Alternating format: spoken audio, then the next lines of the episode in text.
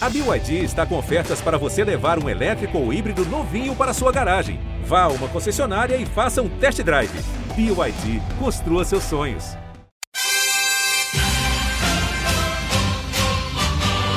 É medalha, é Brasil, é Brasil, é Brasil! Brasil! Prata, prata, prata, prata, prata para o Brasil! É ouro! É ouro! Grite junto! Medalha de ouro para o Brasil nos Jogos Olímpicos! Rumo ao pódio!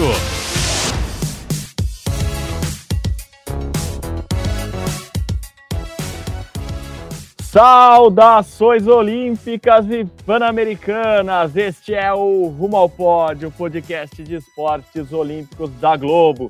Eu sou Marcel Merguizo, estou no Estádio Nacional de Santiago, no Chile, hoje, domingo, dia 5 de novembro de 2023, o último dia dos Jogos Pan-Americanos. Faltam também 264 dias para os Jogos Olímpicos de Paris. Agora, nossa próxima missão é essa: só nove meses para as Olimpíadas da França.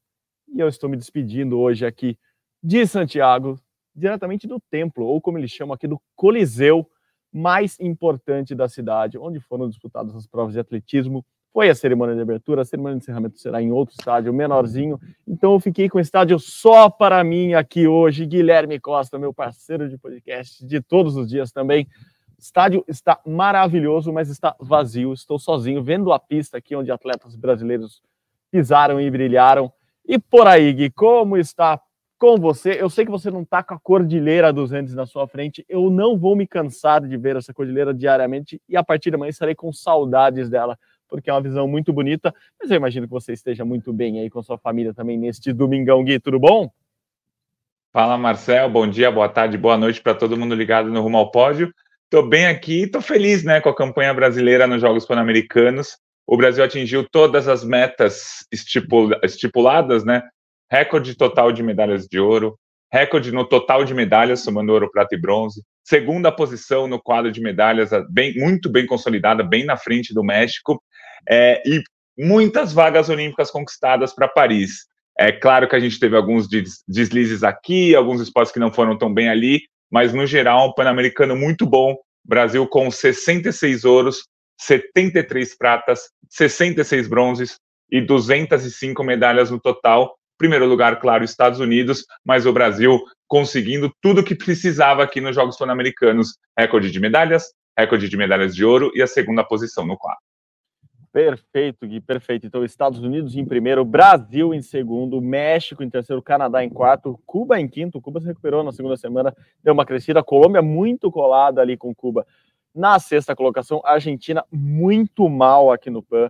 Assim, a crise financeira abalou diretamente o esporte olímpico argentino. Está com menos dinheiro, está com menos investimento, o peso está desvalorizadíssimo. Então, é muito ruim a campanha dos argentinos aqui, só com 17 ouros, 75 medalhas no total. O Chile, os donos da casa, 12 ouros, 31 pratas, 36 bronzes, 79 no total. Conseguiram bater o recorde de medalhas deles, mas não conseguiram bater o recorde de ouros, o que é muito ruim para quem joga em casa. Depois, Peru e Venezuela fecham o top 10 destes Jogos Pan-Americanos. O Brasil sempre crescendo. Um dado muito legal que a gente conversou hoje lá no, no COB, no, no encerramento, lá na casa do time Brasil. O Kobe apresentou alguns números hoje, a gente pode até passá-los aqui daqui a pouco, Gui. É, o Brasil, em 1995, para Mar del Plata, foi sexto colocado. Depois disso, foi duas vezes quarto, duas vezes terceiro, agora duas vezes segundo. Então, duas vezes vice-campeão na sequência, as duas vezes batendo o recorde de medalhas, como você disse, e outro número, 40 vagas. Isso era muito importante também, 40 vagas olímpicas conquistadas aqui no PAN de Santiago, então 40 passaportes carimbados para Paris, muito mais que o PAN de Lima, que foram 29, mas ficou um gostinho ali amargo também, porque o handball masculino não conseguiu e vai ter que disputar é, aquele pré-olímpico mundial sempre chato, e no final das contas, além de todos os números que você cravou nessa, nessa campanha, Gui, é, outro que a gente tinha levantado aqui, tinha falado já no podcast, que é o das mulheres. Né? As mulheres, acho que são o grande, se tivesse que dar um grande destaque, as mulheres são um grande destaque da delegação brasileira, dessa campanha do Brasil. Elas terminaram na frente no número total de medalhas e no número total de ouros também. é uma projeção que a gente pode começar a fazer para Paris também, né, Gui? Com certeza, né? Se a gente pegar os números dos 66 ouros do Brasil, 33 foram das mulheres, 30 dos homens e 3 em provas mistas, né? Que a gente teve várias provas aqui nos Jogos Pan-Americanos que homens e mulheres competiram juntas. E no total de medalhas, as mulheres com 95, os homens com 92. Então, pela primeira vez na história, as mulheres conquistando mais medalhas do que homens. E assim, se a gente for projetar para Paris 2024, isso é muito possível que aconteça. É, as principais estrelas do esporte brasileiro atualmente são mulheres. A Rebeca Andrade da ginástica, a Raíssa Leal do skate, a Rafaela Silva do judô, a Martina Caena da vela, a Beatriz Ferreira do boxe, enfim, claro que a gente tem grandes nomes no masculino também, os surfistas, o Alisson, mas as mulheres atualmente, se a gente fosse fazer uma projeção hoje de medalhas do Brasil para a Olimpíada de Paris, a gente teria mais medalhas femininas do que masculinas. Isso mostra uma mudança no esporte brasileiro muito importante. Então, assim, o, o esporte brasileiro está crescendo, como você mesmo falou, em Jogos Pan-Americanos, em Olimpíadas. E esse crescimento é porque as mulheres estão crescendo, né? Depois de muito e muito tempo de menos investimento, mais preconceito no esporte, agora que as mulheres começam a ter, é, começam, acho que não ainda totalmente, mas começam a ter uma, uma certa igualdade de condições, igualdade de investimentos, igualdade de trabalho de base e tal, as mulheres melhoraram os resultados e agora o esporte brasileiro melhorou. Os homens entre aspas, estão estagnados nos números. As mulheres estão crescendo, e aí na soma homem e mulher, o Brasil está crescendo tanto no quadro de medalhas dos Jogos Pan-Americanos, quanto nos Jogos, no quadro de medalhas dos Jogos Olímpicos. Então, acho que o grande feito do Brasil nesses Jogos Pan-Americanos foi graças à evolução das mulheres, isso é muito legal. Perfeito, perfeito. E a gente vem falando disso, para estar tá lá no top 10 das Olimpíadas no ano que vem é o crescimento das mulheres que vai fazer o Brasil chegar lá, porque é assim que as principais potências mundiais, Estados Unidos e China, conquistam mais medalhas. É com base nas mulheres, é com uma maioria feminina no seu quadro de medalhas. A gente comentou isso aqui já no, no podcast essa semana, semana que passou. Brasil, Estados Unidos, Canadá e México, os quatro primeiros lugares do quadro de medalhas no geral, tiveram mais mulheres conquistando medalhas do que homens. Então, é uma tendência, não tem como voltar atrás. Se o Brasil quiser brigar lá em cima, vai precisar desse crescimento feminino, o que a gente já vê, assim, não é algo que a gente é, está lamentando que não tenha acontecido, pelo contrário, estamos comemorando que o Brasil já está nesse patamar e se quiser evoluir ainda mais, vai ser nessa linha de raciocínio. Hoje de manhã, na, na entrevista coletiva que o Neil Wilson, o diretor de esportes do COB, deu, ele citou isso do, do poder feminino, ele falou que isso é uma mudança mesmo recente no Brasil, que desde 2004, 2005, é, as confederações começaram a entender que o treinamento para as mulheres é diferente, que a estrutura, não a estrutura física, mas ó, a equipe que você monta para atender as mulheres é diferente. Ele acha que ter investido no esporte é, especificamente, assim, ó, a, a seleção brasileira de judô feminina não, não vai fazer o mesmo treinamento do que a seleção masculina de judô. Isso fez com que o, cada esporte conseguisse evoluir, conseguisse dar esse passo além, e agora o reflexo são as medalhas que vieram e vieram muito das mãos, dos pés, do trabalho delas. Então, isso é muito legal. Acho que o primeiro destaque é esse feminino do PAN. A gente pode falar também de outros destaques que a gente podia fazer até um prêmio, que prêmio revelação do PAN, prêmio melhor desempenho. A gente pode fazer essa brincadeira no final, vou pensando aqui. É, eu acho que os jovens, né, foi algo que a gente falou também hoje cedo com o pessoal do COB e eles bateram muito nessa tecla. Trouxeram até alguns números, vou voltar com números aqui. É, a gente teve pela primeira vez o Panzinho, né, o Pan Júnior de Cali, que classificou diretamente para cá, e dos 33, acho que o número é esse mesmo, 33 atletas brasileiros que classificaram diretamente no Panzinho, ou seja, foram campeões lá em Cali e vieram com diretamente classificados para o PAN de Santiago, desses 33 atletas saíram 34 medalhas do Brasil. Isso é, isso é muito importante quando você pensa num desenvolvimento, que são atletas que não vão apenas brilhar agora, ou que talvez nem brilhem na Olimpíada de Paris, mas que talvez para Los Angeles seja um futuro legal para a gente acompanhar. Eu vou citar aqui alguns exemplos. Renan Galina foi bem, no, foi bem, foi campeão dos 200 metros, aqui foi ouro, foi fechou muito bem também o revezamento 4 por 100, conquistou outro ouro. Pode estar em Paris, deve estar em Paris, com certeza. Assim, talvez não seja a Olimpíada dele, talvez a Olimpíada dele seja só de Los Angeles. A Duda Alexandre, Maria Eduarda, da ginástica rítmica, talvez nem vá para Paris. Assim, a, vaga hoje é da Babi Domingos na ginástica rítmica, a única brasileira classificada, mas com 16 anos. E eu ouvi essa frase hoje, é, Gui, de alguém muito importante da ginástica, que eu não vou citar o nome, mas ela falou assim: a Duda é a melhor ginasta da ginástica rítmica que o Brasil já teve na história. Assim, ela é o Ronaldinho Gaúcho da ginástica. O que ela faz com 16 anos, e lembrando que na ginástica você só pode começar a competir entre as adultas com 16 anos, ninguém faz na seleção. Então, é alguém para a gente apostar, mas assim, é para apostar para Los Angeles. Então, acho que os jovens foram um bom destaque aqui, né, Gui? Com certeza. Tem, por exemplo, também o Miguel Hidalgo, que a gente já falou daqui no podcast na semana passada. É, ele venceu a prova do triatlo e é um cara que já está pensando em Paris 2024 como um cara candidato à medalha. O Guilherme Caribé da natação, ele venceu 100 metros livre e ele fez uma parcial no revezamento 4% de 46 segundos e 84 centésimos, que é uma parcial digna de campeão olímpico. Assim, é claro que tem que fazer isso numa prova de verdade, né? Uma prova dos 100 metros, não no meio do, do revezamento, mas é uma parcial com tempo espetacular. Então a gente teve sim é, resultados importantes dos jovens no judô. Por exemplo, é, a gente teve títulos dos atletas clássicos do Brasil, por exemplo, a Rafaela Silva campeã, o Guilherme Schmidt foi campeão, tal mas a gente teve títulos do Gabriel Falcão na categoria 73, do Michel Augusto na categoria 60, é, da Alexa na categoria 48, que são títulos de uma certa forma até inesperados, e com atletas muito jovens. Então, acho que esse PAN também marcou é, para os jovens brasileiros que é muito importante para eles disputarem essas competições é, com time, é, com equipes, com delegações, competições grandes, transmitidas, para todo mundo de olho, para já sentir uma pressão do que pode ser um, um Jogos Olímpicos. Então, foi bem legal esses atletas jovens terem se destacado nos Jogos Pan-Americanos também. Uhum, vou citar outro, outro, outro cara que eu conversei hoje, que é muito importante ali no COB, o Sebastião Pereira, que é quem gerencia o alto rendimento. Ele, ele falou assim: tivemos problemas com jovens aqui, tiveram alguns que estavam deslumbrados, porque era a primeira vila, teve muito atleta que teve na primeira grande competição aqui. E ele falou: e é importante vir para o PAN por causa disso, assim, porque agora, se eles vão para a Olimpíada, eles já entenderam como que é, a gente já deu aquela segurada e eles já entenderam que Agora o nível é maior, o nível olímpico é maior, a exigência é maior, a disputa é maior.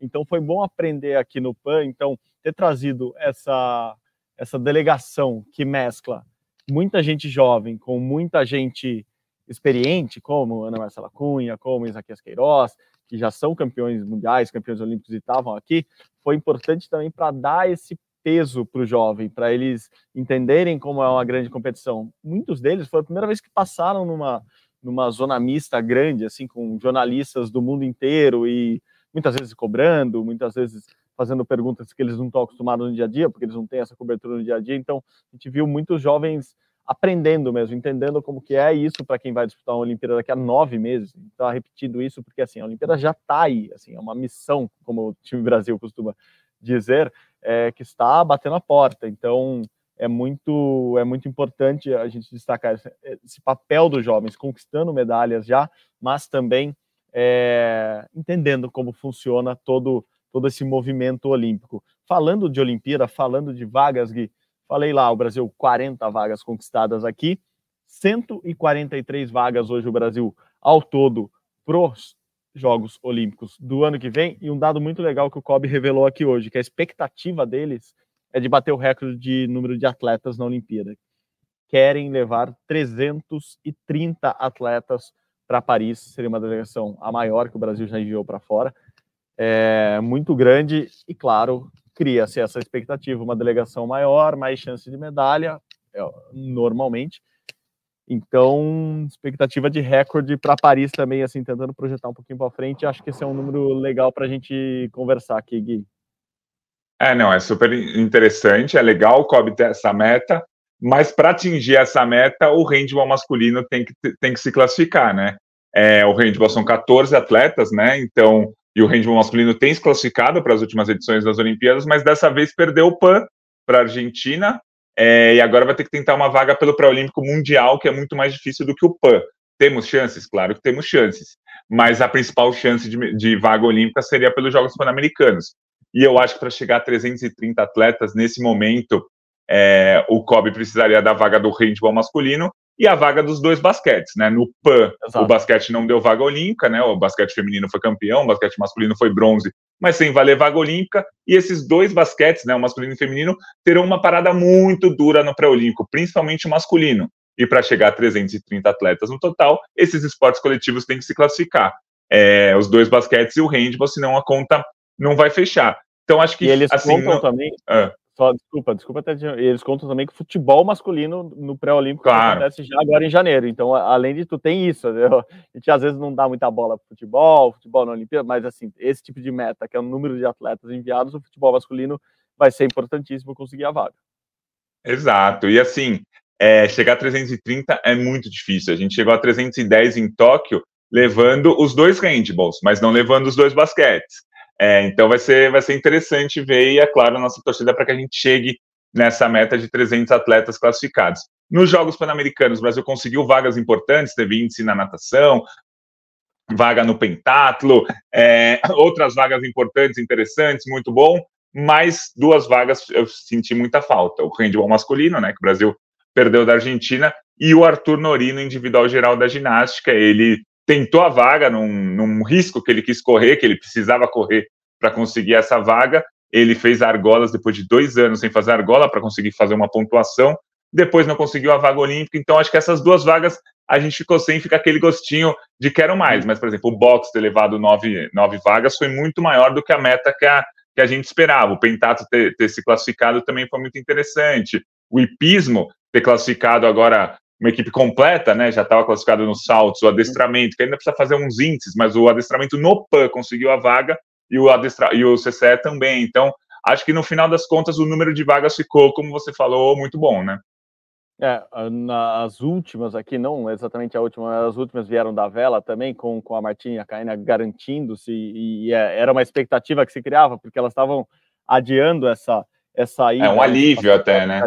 É, assim, você tira da frente é um problema, né? Assim, você vai ter muito problema ainda nos próximos nove meses, todo mundo tem problema, é natural em toda a delegação, mas pelo menos está classificado. As atuais bicampeãs olímpicas classificadas foi algo que se tirou da frente. E vamos falar um pouquinho desses feitos grandes aí. Você falou do boxe, eu acho que é, olhando assim agora, assim, em perspectiva ou em retrospectiva, é, eu acho que o boxe ali na primeira semana foi o grande destaque do Brasil pelas vagas olímpicas, pelo número de medalhas conquistadas, falou nove vagas, 12 medalhas.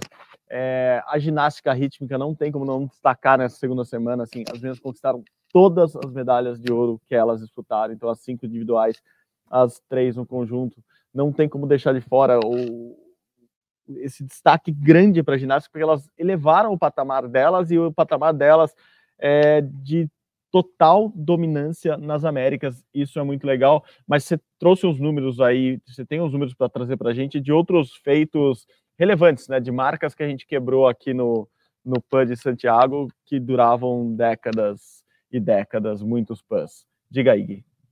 Exatamente, a esgrima foi medalha de ouro por equipes, né, na espada feminina. Não vinha um ouro na esgrima entre homens e mulheres desde 67. Brasil só tem um ouro, na verdade, na história dos Jogos Pan-Americanos, agora conquistou o segundo na espada feminina por equipes, muito legal. O Remo, com o Lucas Vertain, foi campeão, né, conquistou a medalha de ouro no esquife simples. É, o Remo não conseguiu uma medalha de ouro desde 87, ou seja, há 36 anos. O hipismo adestramento conquistou duas medalhas de, de prata. O adestramento nunca tinha tido nenhuma prata na história dos Jogos Pan-Americanos, tinha várias de bronze, mas nunca prata. Dessa vez foram duas, uma no individual e uma, uma por equipes. O wrestling fez a melhor campanha da história, duas medalhas de ouro, com a Júlia Penalber, com a Laís Nunes, a Laís ganhando numa vice-campeã mundial. Então, são, são resultados em modalidades, entre aspas, pequenas, né? não são aquelas modalidades que o Brasil está tá acostumado a ganhar, como na ginástica, no judô, na vela tal, mas são resultados inéditos, ou inéditos, ou que quebram um tabu de muito tempo. Então, muito importante esses resultados. E pensando na Olimpíada ainda, a Laís e a Júlia deram um passo a mais no wrestling. Assim, a gente sempre colocava elas ali, ah, vai que um dia elas conseguem surpreender. Não, elas ganharam de atletas relevantes no PAN e vão tentar a vaga olímpica no ano que vem para chegar com chances de medalha em Paris.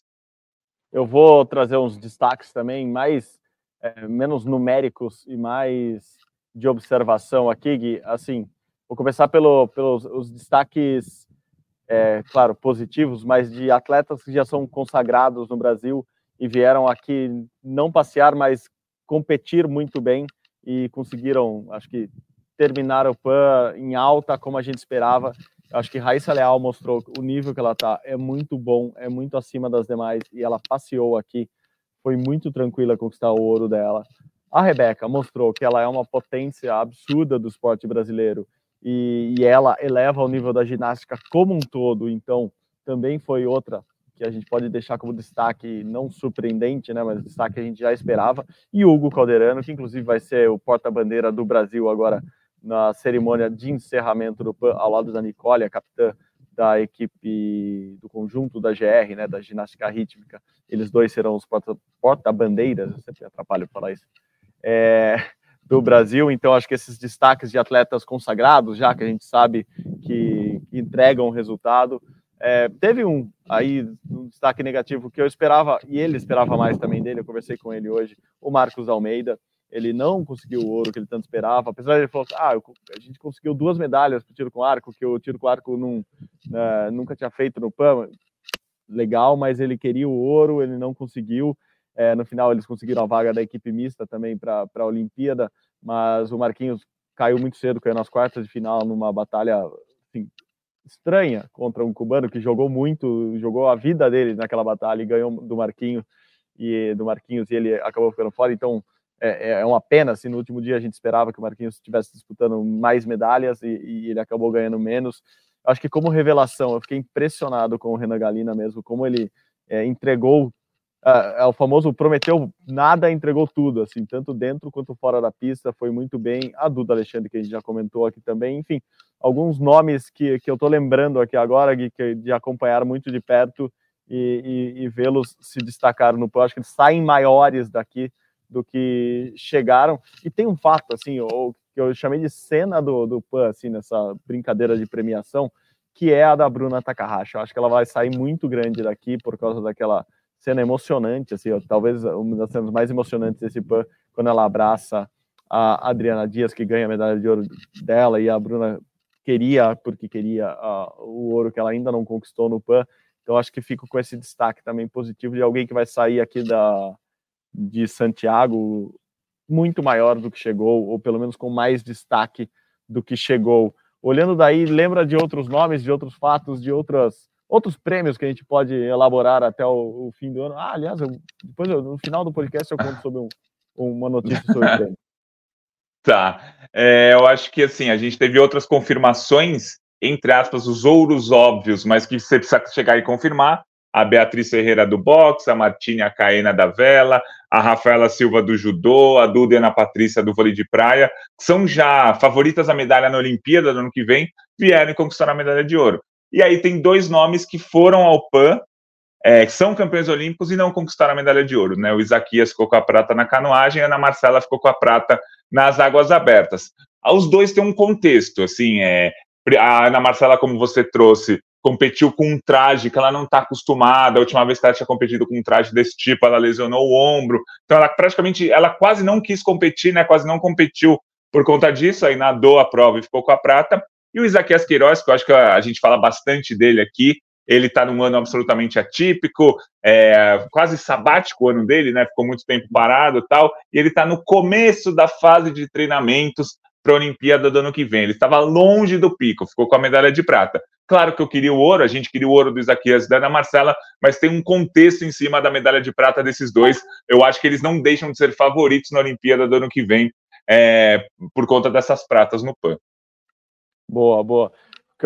Como já está quase no fim do podcast, vou contar. O Prêmio Brasil Olímpico vai ser agora em dezembro, no Rio de Janeiro, então se preparem. Kobe vem com novidades aí, é, a premiação mais enxuta, com todos os homenageados de sempre, mais um, uma premiação ali, vamos dizer que uma hora e meia, assim, não vai ser aquele Oscar que, ou Globo de Ouro que dura seis horas, é, e merecidamente, porque tem muita gente para premiar, mas enfim, já está marcado então para meados de dezembro o Prêmio Brasil olímpico do COB. Acho que essa era uma das coisinhas que eu podia trazer aqui hoje, apuradas nesta manhã. É, eu queria trazer também, tá, a gente estava falando antes aqui da, da, de começar a gravação, que acho que foi um PAN nesse balanço, assim, um PAN muito da torcida, sabe? Que se não tinha arenas multi-mega power gigantescas e tecnológicas, se, te, se se houve problema lá, aquele problema na vila com água gelada, se houve alguns problemas de furto durante os jogos, é, não houve problema da falta de interesse do público, assim, o estádio olímpico, aqui o estádio nacional, desculpa, é, estava lotado nas finais do, do, atletismo nos últimos dias, 40 mil pessoas, assim, muita gente, muito emocionante mesmo. É, final do basquete, final do tênis, final do futebol lá em Valparaíso, todos os estádios lotados. O público comprou a ideia do, dos Jogos Pan-Americanos e torceu muito para o Chile, torceu muito torcida cubana, torcida venezuelana, assim, muito forte aqui também. Então, é, a história do, do Chile receber uma Olimpíada é, hoje é, é, um sonho apenas, porque eles acabaram sendo elogiados pelo Thomas Bach, que teve aqui na primeira semana e fez elogios à estrutura, e eles se empolgaram, mas claramente não é isso que vai acontecer. Talvez o Chile se candidate mesmo a uma Olimpíada da Juventude nos próximos anos, mas eu acho que eu fico com esse sentimento de que eles terminaram o PAN com tudo dando certo à medida do possível, um PAN muito bem organizado, um povo que comprou a ideia, mas eu mais do que estruturas físicas e grandes obras, eu fico com essa parte do, do público mesmo, da torcida aqui estava muito, muito legal mesmo. Daí, o que você viu, Gui, que, que também queira destacar nesse, nesse balanço final, como dos jogos mesmo, o que, que você conseguiu entender ou, ou não apurar, mas sentir desses jogos aí no Brasil como repercussão, como tudo, um punk o Brasil bateu um monte de recordes. É, eu, eu senti que a torcida estava empolgada, mas que muitas vezes, é, vendo daqui, a arena não estava completamente lotada, assim, e, e ao mesmo tempo é, tinham esgotado os ingressos. Eu vi muita gente reclamando disso também, um gente que um estava aí no Chile até, né, em busca de ingressos e não conseguia. E só que a gente via lugares vazios na arquibancada. Acho que é até comum isso em grandes eventos, né? Uhum. É, o que aconteceu, o que a gente conseguiu descobrir aqui, é que, por exemplo, é, da totalidade de ingressos, X% é vendida para o público local, X% vai para patrocinadores, X%, assim, a maioria dos estádios, como eu disse, não, não eram grandes, então eles ficavam é, com boa parte ocupada por, por, por bancadas de imprensa, né, ou para ou para convidados, e, e, isso nem sempre está lotado, então tem, tem esse, esse grande problema mesmo. Houve, sim, acho que natação foi o principal deles, é, que conviveu com, com arquibancadas vazias, porque é, os ingressos não eram, vamos dizer, distribuídos da maneira mais correta possível. Mas nessa reta final, principalmente na, na, nas finais, a gente conseguiu ver muito. Assim, nos finais de semana a gente via muito torcedor, torcedor mesmo, que, que adorava o esporte queria estar. Durante a semana, como sempre acontece em grandes eventos, tinha aqueles milhares de torcedores, crianças e adolescentes de colégios que estavam aqui, e isso é super legal, porque você tem que incentivar mesmo. Muito brasileiro veio para cá, encontrei muito brasileiro, muita gente te mandou um abraço, mandou um beijo e, e, e falou que admira seu trabalho, então deixo aqui público. É, não vou nominar todo mundo, porque foi muita gente mesmo que oh, escuta a gente bom. aqui no podcast, é legal mesmo e que falou: Ah, o Guilherme tá por aqui também. Pô, quem se encontra? E assim, é, ouve o podcast, vê você na TV, lê as, as reportagens. Então, é, rolou isso sim, um carinho de brasileiros que estavam aqui, ou seja, gostam muito do esporte, ou seja, acompanham a gente. Então, isso, isso foi muito legal, dá, dá um, um calorzinho no coração quando a gente ouve e encontra essas pessoas. É... Ah, outra coisa legal que, que deu para apurar essa foi ontem à noite o, o PAN próximo, que é em Barranquilha, e que hoje à noite, na cerimônia de encerramento, deve, deve rolar uma partezinha de Barranquilha ali é, sobre esse anúncio, não, porque o anúncio já foi feito, mas sobre essa confirmação de que o PAN vai ser na Colômbia daqui a quatro anos. Barranquilha, cidade de Shakira, para quem não lembra ou lembra só da música, é, é, é lá que nasceu, vive, mora e não está na Espanha a, a, a, cantora Shakira, a estrela global Shakira. Cantora seria minimizar o tamanho de Shakira. É, então, está confirmado. O PAN, tá. Teve eleições no, na semana passada para prefeito de Barranquilha. E ganhou a oposição, a oposição ao presidente da Colômbia. É, isso criou um climão ali. Então, Barranquilha, que ainda tem parcelas para pagar do, do, para a Panam Sports, né, que é quem toma conta da marca pan-americana, é, eles não pagaram, mas uh, o pessoal da Panam está otimista é uma palavra forte, mas eles estão esperançosos de que Barranquilha pague essa dívida que ainda tem até o fim do ano, e daí pagando essa parcelinha de novembro e dezembro, está tudo tranquilo. Vamos lá, começamos as obras lá é, na cidade colombiana e o próximo PAN será na Colômbia, mas se tudo der errado, eles têm um plano B e aparentemente não é São Paulo que ó, apresentou uma candidatura para 2031. É, São Paulo, esclarecendo, não apresentou uma candidatura formal, mas apresentou o interesse de se candidatar ao PAN de 31. Barranquilha, se não rolar, deve ir para os Estados Unidos. Há esse burburinho aqui é, na família pan-americana de que o próximo PAN, ou em breve, teremos um PAN voltando para a América do Norte. Faz muito tempo que não tem PAN América do Norte. Então o PAN pode voltar ou para a Flórida, e daí a cidade provavelmente seria Miami, ou para o Texas, e daí tem algumas opções de cidade, enfim. Tem, tem, tem bastidor aqui rolando, não para nunca mas agora a gente começa a pensar em Olimpíada. Até hoje à noite é PAN, depois Olimpíada do começo ao fim. E desculpa o barulho aqui, agora os fotógrafos começaram a aparecer aqui para fazer fotos deles mesmos, eles que trabalharam bastante no, durante o, o PAN, começaram a aparecer aqui, fazer algumas fotos bonitonas. E, e é isso, Gui, eu entrego para você aí, para a gente fazer esse balanço final de como foi o desempenho do Brasil e do, do das Américas em geral aqui no PAN de Santiago aqui para a gente fechar. É, eu confesso que eu gostaria de ver um PAN nos Estados Unidos, é, até para ver que os Estados Unidos, com o em casa, iriam levar atletas, muitas vezes, uma, um atleta de mais força do que foram para esse PAN, a gente sempre esclarece, Estados Unidos ganharam 124 ouros, lideraram quatro medalhas com folgas, em 70% dos esportes, mais ou menos, eles levaram um time titular, até porque muitos esportes davam vaga olímpica, até porque muitos esportes eles não são dominantes aqui, então eles precisam do time titular para conseguir todas as medalhas de ouro, mas em outros esportes eles levam equipes, na natação, por exemplo, uma equipe B barra C ali, que tem cinco medalhistas olímpicos, mas é uma equipe B barra C. O atletismo, eles trouxeram uma equipe que algumas provas, assim, era equipe J, digamos assim, 15º, 20 do ranking. Seria muito legal se eles trouxessem equipes mais, mais fortes, assim, é, principalmente em atletismo e natação, que são as duas modalidades principais dos Jogos Pan-Americanos. Então seria muito bom ver um PAN nos Estados Unidos para ver qual que é a importância que eles iriam dar. Eles iriam ganhar muito mais medalhas, o Brasil, consequentemente, menos. Mas seria um evento super legal se fosse lá para os Estados Unidos. E acho que vale mais alguns destaques só para a gente fechar. Primeiro, a Ana Sátila conquistando duas medalhas na canoagem slalom de ouro. Agora ela tem cinco medalhas de ouro na carreira em Jogos Pan-Americanos. Ela é atleta mulher individual com mais medalhas de ouro na história para o Brasil. A gente tem atletas da ginástica rítmica com seis ouros. Ah, a Luísa e a Daiane, que conquistaram três ouros por equipes em dois pãs diferentes, mas a Ana tem cinco ouros com cinco medalhas individuais. Então ela se tornou aí a maior vencedora da história do, do PAN para as mulheres em provas individuais. O polo aquático masculino acho que vale um destaque especial. O Brasil não conquistou a vaga, né? Perdeu a final para os Estados Unidos, mas fez uma semifinal histórica contra o Canadá, venceu por 13 a 12, com um gol faltando 10 segundos.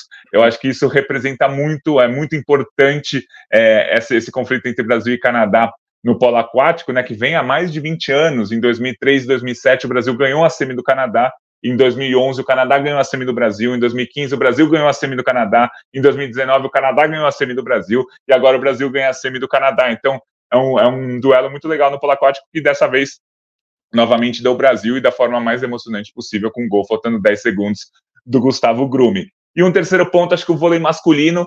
A gente sabe que o vôlei masculino do Brasil não levou o time principal para o PAN, levou uma mescla, mas com jogadores que vão estar na Olimpíada. O Darlan, por exemplo, que foi o grande destaque do pré-olímpico, estava no PAN, e aí o Brasil foi campeão ganhando da Argentina na final. Então acho que vale é, aquela frase que a gente falou antes de começar no PAN. É, o vôlei não dava vaga para as Olimpíadas nos Jogos Pan-Americanos, mas os jogadores podem ter conquistado a vaga na Olimpíada mostrando serviço nos Jogos Pan-Americanos. Acho que tem alguns nomes aí que, pelo que eles fizeram no PAN, eles podem ganhar umas credenciais a mais para participarem da Olimpíada. Lembrando que no vôlei masculino o Brasil não levou algumas das estrelas, ou as principais estrelas, como Bruninho, Lucão, Lucarelli, eles não estiveram no PAN. Então o PAN foi uma equipe mesclada, não vou dizer uma equipe B, mas uma equipe mesclada que conseguiu a medalha de ouro. Perfeito, Gui, perfeito. Eu acho que é por aí mesmo. A gente passou pelos destaques positivos do Brasil e foi um PAN muito positivo, PAN de recordes, PAN das mulheres, PAN da juventude, PAN com muitas, muitas marcas quebradas. Então a gente traz, eu acho que acho que encerra essa, essa semana especial, essas duas semanas especiais de podcast aqui diretamente de Santiago com, com lições positivas e que seja só o primeiro dos últimos passos. Pô, eu quero saber da sua conta de passos. Quantos passos agora para Paris? Lembra exatamente que, que, que, metade? É que agora, além dos passos, a gente está com tem barreiras pela frente, né? Agora não tem mais nenhuma, nenhum obstáculo positivo nesse caso, mas nenhum outro grande evento é, como é, com a delegação reunida como o time Brasil. Então, quantos passos faltam para a Olimpíada para a gente começar a contar em regressiva? 264 dias só, mas é, os passos faltam, lá são quantos? Faltam uns menos de três passos, né? Se a gente pegasse uhum. a caminhada de Tóquio até Paris, né? Dez passos, a gente já deu seis, estamos no sétimo, quase oitavo passo, então está realmente já na reta final da preparação para as Olimpíadas. Boa, Guilherme Costa, muito obrigado de novo pela parceria neste Rumo ao Pódio. Um abraço para você, para a Lisa, que não estava nesse encerramento, mas participou em praticamente todos os programas até aqui. Fica bem aí. Obrigado pela parceria também no dia a dia, aqui ajudando muito na nossa cobertura diretamente de Santiago. Deixa o meu abraço aqui para Augusto Câmara e Caio Maciel, que me suportaram aqui durante 20 dias em Santiago. E amanhã eu estou de volta a São Paulo, de volta para a família, de volta para casa e de volta para o trabalho também. A semana já começa com o trabalho, não para nunca, porque faltam só nove meses para as Olimpíadas. Faltam só três passos agora, três passos. É um salto triplo a partir de agora para a gente. Gui, obrigado, hein? Grande abraço para você. Valeu, Marcel. Sempre um prazer fazer o podcast ao seu lado. E a gente segue, né? Toda semana aqui agora, o Rumo ao Pódio até as Olimpíadas. O PAN acaba, mas o podcast não acaba nunca. O esporte olímpico não para, como sempre diz Guilherme Costa aqui diariamente. Então, estamos acompanhando. Valeu, grande abraço. Como vocês sabem, o Rumo ao Pódio é uma produção minha e do Gui, do Gui Costa, do Guilherme Costa, aqui meu parceirão a edição de hoje está nas mãos e nos ouvidos de Bruno Mesquita e a gerência dos podcasts, como vocês sabem, é de André Amaral. Você encontra o nosso, o seu, o meu, o nosso Rumo ao Pódio lá na página do GE, ge.globo barra Rumo ao Pódio ou no seu agregador de podcasts favorito. Muito obrigado pela companhia de todo mundo nessa semana. Como eu disse, foram muitas mensagens legais mesmo. Então, abraços, beijos a todos. Muito obrigado até semana que vem. Valeu. Saudações olímpicas, saudações pan-americanas. Hasta luego. Tchau, tchau.